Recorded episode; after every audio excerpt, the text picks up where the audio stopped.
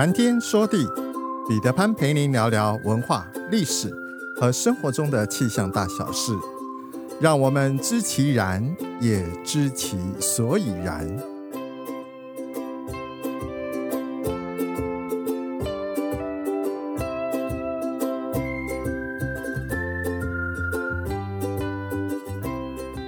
谈天说地，潘大刚空中与您相会。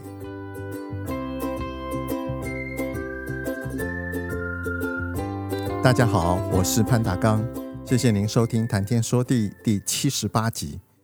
本周的星期四就是端午节了。七十七集中，我们细数了端午节的源头和一些活动习俗的来由。而今年在端午节的前一天，也就是在星期三，更是二十四个节气里面的夏至。这个顺序符合一个古老的农谚：夏至端午前。必定是灾年，不过真的是这样吗？我们这一集就来聊聊夏至和端午有关的话题吧。首先，夏至是个节气，端午是个节日。今年阳历六月二十一日，太阳过黄金九十度，直射北回归线，就是我们所谓的夏至。夏至是华夏文明中最早被确立的一个节气。古时候的人发现地上插支杆子，一年四季它的影子长短是不一的。俗语说“立竿见影”，一年中在夏至这一天，竿影长度最短。不过你一定想不到，就在夏至，如果我们的位置是在北纬二十三度半，也就是在北回归线上，立竿是见不到影子的。你能想象这是什么道理吗？夏至这一天，北半球受到的日光最多，白天时间最长，夜晚时间最短，中午太阳位置最高，日影最短，阳气最盛。过了夏至这一天之后，太阳开始逐渐往南移动，夏至这一天，阳气达到极致，阴气逐渐开始产生。传统上，夏至有三候。初候、鹿角亥，亥这个字其实就是解决的解，我们读亥。阳寿也，得阴气而亥。二候，蝉始鸣，蝉这个字是一个虫字边，一个周公的周，我们读调，其实它就是蝉。三候，半夏生，药名也，阳极阴生。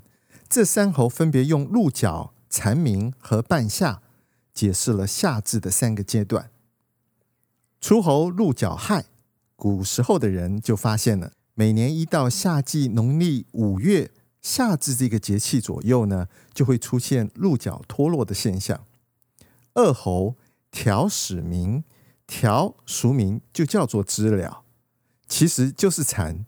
长江流域一带，每一年到了农历五月，天气开始炎热了。就会出现知了鸣叫。我在阳明山上活动几年下来，我发现，在阳明山上，最早从四月开始就可以听到蝉鸣的声音。只是到了夏至前后，蝉鸣的数量和音量达到了极致。每天清晨，只要天空逐渐明亮，蝉鸣声彼此呼应，又响又亮，此起彼落，标准的夏日风情。蝉鸣这种情况在阳明山上一直可以维持到十月，在我们不经意中，蝉鸣才会慢慢的消失。至于三候半夏生，半夏这种药草到了夏至的时候才开始生长，也就是说，到了夏天的一半这个时候，它们才开始生长，所以它的名字叫做半夏。传统上有这么一个说法：端午前都是草。到了端午都是药。夏至在古代是非常重要的日子，被称为夏至节或夏节。宋代的官员在夏至节能够放假三天休沐假，官员们通常都会在这个时候回家洗澡沐浴，同时也避暑。古代的沐浴通常是非常重要的仪式之一。夏季酷热难耐。加上有许多蚊虫滋生，对于环境卫生和身体条件都没有那么好的古代人来说，是相当大的挑战。很多人会在夏季中暑、生病，甚至一病不起。从三国开始，传统上就有在夏至相约到河边洗澡的习俗，洗净身体，避免病菌入侵，同时也有着洗涤心灵的意思。久而久之，衍生出各种各样的相关活动，比如说赏花、坐船游玩、饮酒等等。例如，在辽代的记载中，女孩子们会在夏至拿着漂亮精致的伞扇或者是折扇，彼此互相交换，有装着香粉的香囊。彩扇可以用来扇风驱热，香囊可以驱赶蚊虫。还能够抑制身上的汗臭味。彩扇和香囊可以说是当时夏至节的时尚配件。骄阳渐近暑徘徊，一夜生烟下酒来。夏至的来到意味着炎热天气的开始，一年最热的阶段即将来到。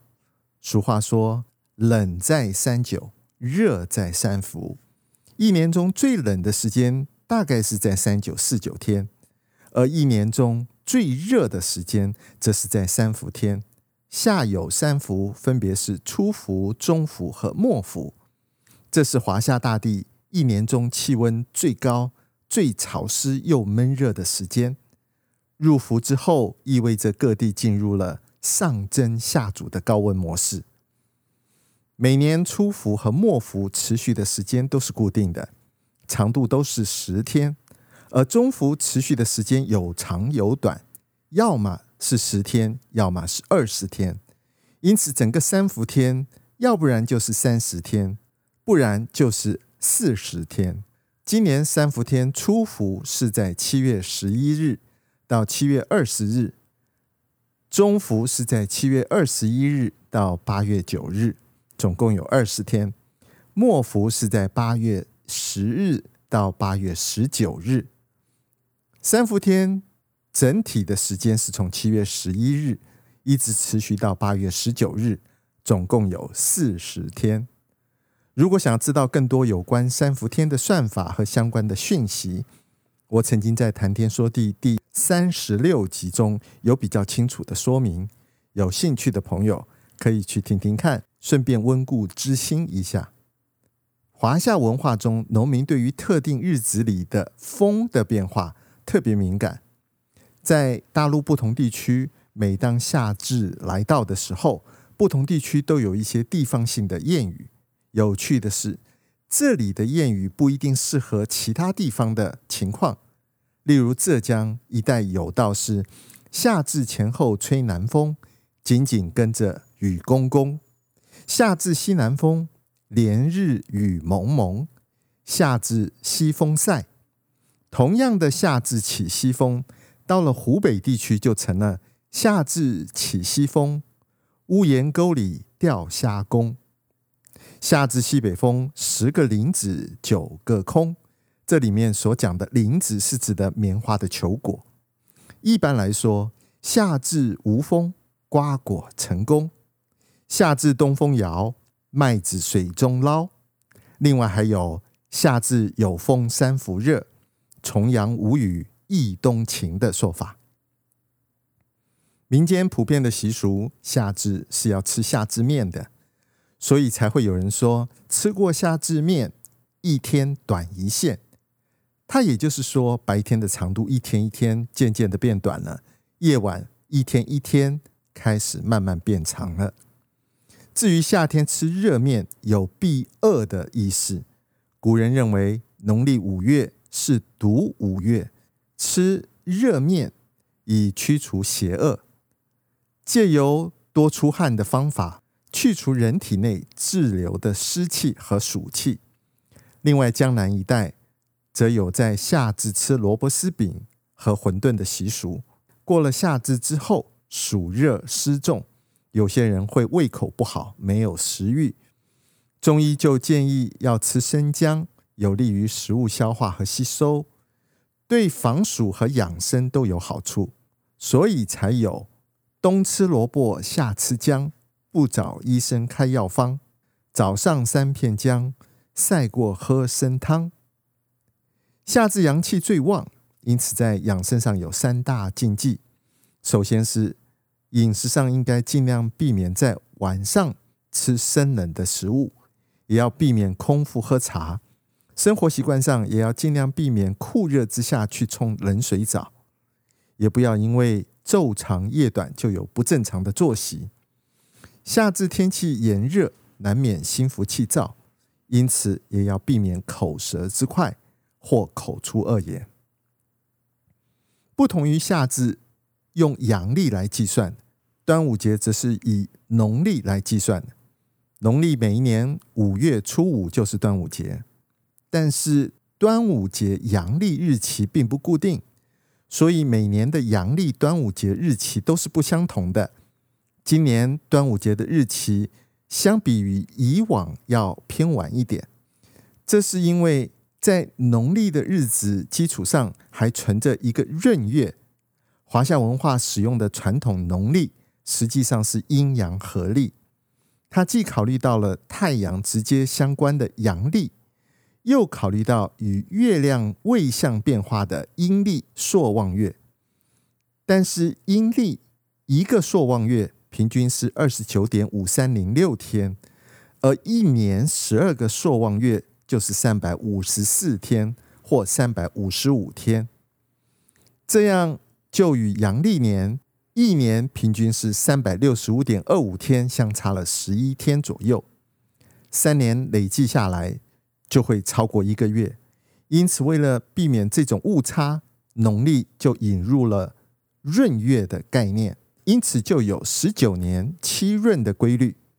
基本上每隔两到三年就要增加一个闰月，增加的这个月叫做闰月。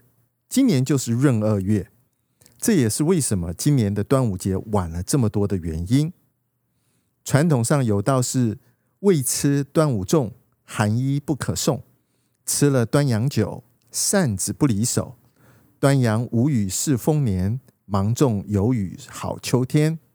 两广有个俗谚说：“端阳无雨，秋台四起。”同样是端阳无雨，到了贵州省则变成了“端阳无雨是荒年”。最近我看到不少媒体和网络谈到传统俗谚。夏至端午前必定是灾年的说法，拿到这句俗语解释过来又解释过去，因为今年的端午节在阳历日期上比往年晚，又正好是夏至后的隔天，所以大家言之凿凿。其实这样的谚语还有夏至端午前庄稼闲半年，夏至端午前处处有荒田。山东半岛上还有这种说法：夏至端午前主涝，夏至端午后主旱。其中对于夏至端午前必定是灾年的说法，我实在不以为然。首先，节气与灾害之间并没有直接的因果关系。夏至和端午分别是一个重要的节气和节日，它们排序的先后。并不能决定整个夏季的气候变化和灾害发生的情况。影响气候变化的因素很多，又具有不确定性。不同地区的气候和农作物生长状态也存在着有差异。因此，仅仅依据一个俗语来预测灾年，实在太过粗糙。虽然传统俗谚上有一定的文化意义。但是它不应该是我们判断事物的唯一准据。这个思维和我前面几集谈到的如何正确使用预报型熟验的逻辑是完全一致的。夏至过了之后，意味着台湾地区梅雨季的尾声，所以才有夏至风台就出世。接下来七月到九月隆重登场的。就是西北太平洋上每年最热闹的台风季了。苍穹浩瀚，气象万千，月晕而风，础任而雨，见微知著。谈天说地，和您分享文化、历史和生活中的气象大小事，让天有不测风云不再是借口，让天气不再是行动的阻力，而是生活中的动力。想要知道更多，我们下次再会。